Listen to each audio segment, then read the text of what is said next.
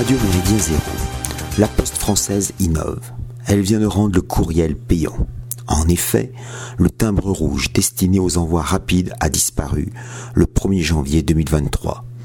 Au nom de la sacro-sainte dématérialisation des services publics, un équivalent numérique le remplace. C'est au client de réaliser toutes les démarches. Il va de soi que les caciques de l'entreprise postale n'ont pas pris en compte la césure informatique qui frappe, les, qui frappe les personnes âgées, et pas seulement elles, et les zones difficilement connectées. Le résident d'une zone rurale qui a vécu la fermeture du bureau de poste de son bourg devra prendre son véhicule pour affranchir son courrier plus ou moins loin de son domicile.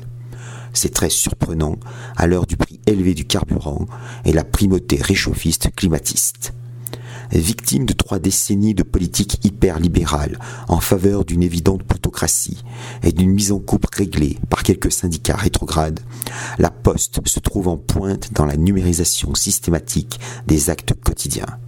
Il devient rare de pouvoir acheter un timbre auprès d'une machine avec des pièces de monnaie. Le prétexte est la lutte contre l'économie clandestine. La surveillance statistique des échanges épistolaires serait plus juste. La Poste n'est pas la seule à investir dans la numérisation du quotidien. Malgré la hausse constante des frais bancaires, les banques réduisent le nombre de distributeurs automatiques d'argent.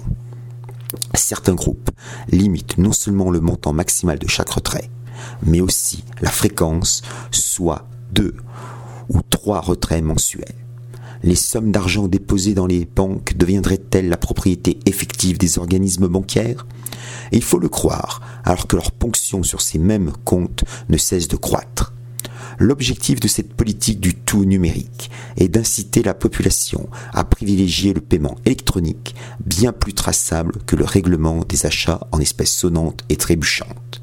On se souvient, à la fin du premier confinement covidien, de l'incroyable désinformation autour des pièces de monnaie et des billets de banque supposés transmettre le coronavirus. Si des études scientifiques ont démonté cette fausse accusation, bien des commerces ont exigé un paiement obligatoire par carte bancaire illégale avant que le gouvernement fasse un rappel à l'ordre bienvenu. Dans le même temps, les instances du ministère de l'économie et des finances cherchent à superviser en direct la totalité des mouvements sur l'ensemble des comptes bancaires des particuliers et des entreprises de l'Hexagone.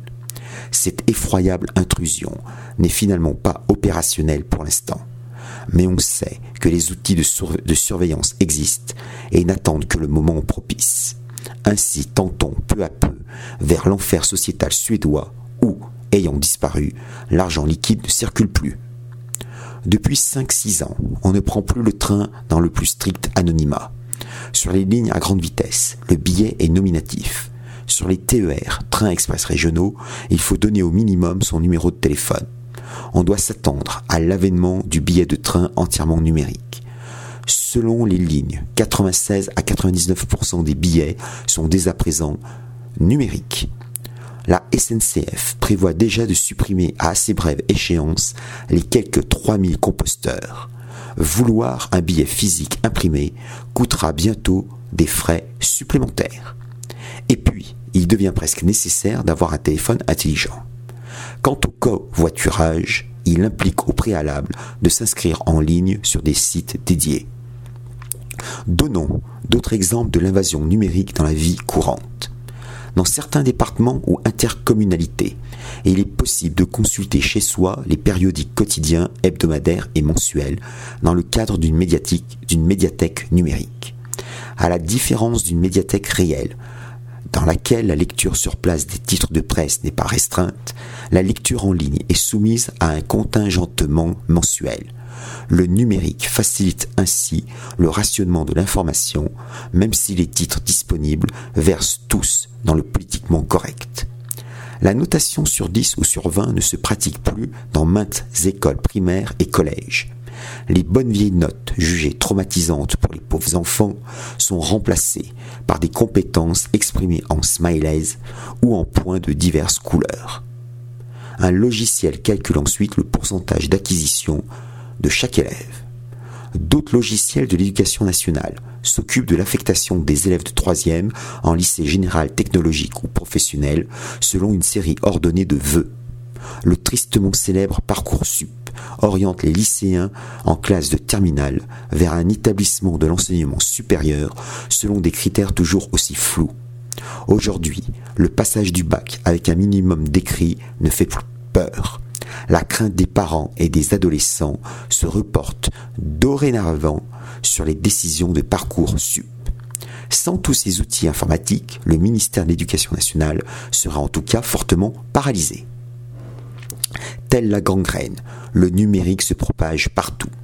Les yeux constamment rivés sur les écrans, nos contemporains font preuve d'une docilité qui confine à une révolution anthropologique inédite. On assiste in vivo à l'apparition d'un inquiétant homme numérique. Il peut enfin paraître paradoxal que la présente dénonciation utilise un support lui aussi numérique. Assumons volontiers le paradoxe. Il est parfois bon de savoir retourner les armes de l'ennemi contre lui-même. Salutations flibustières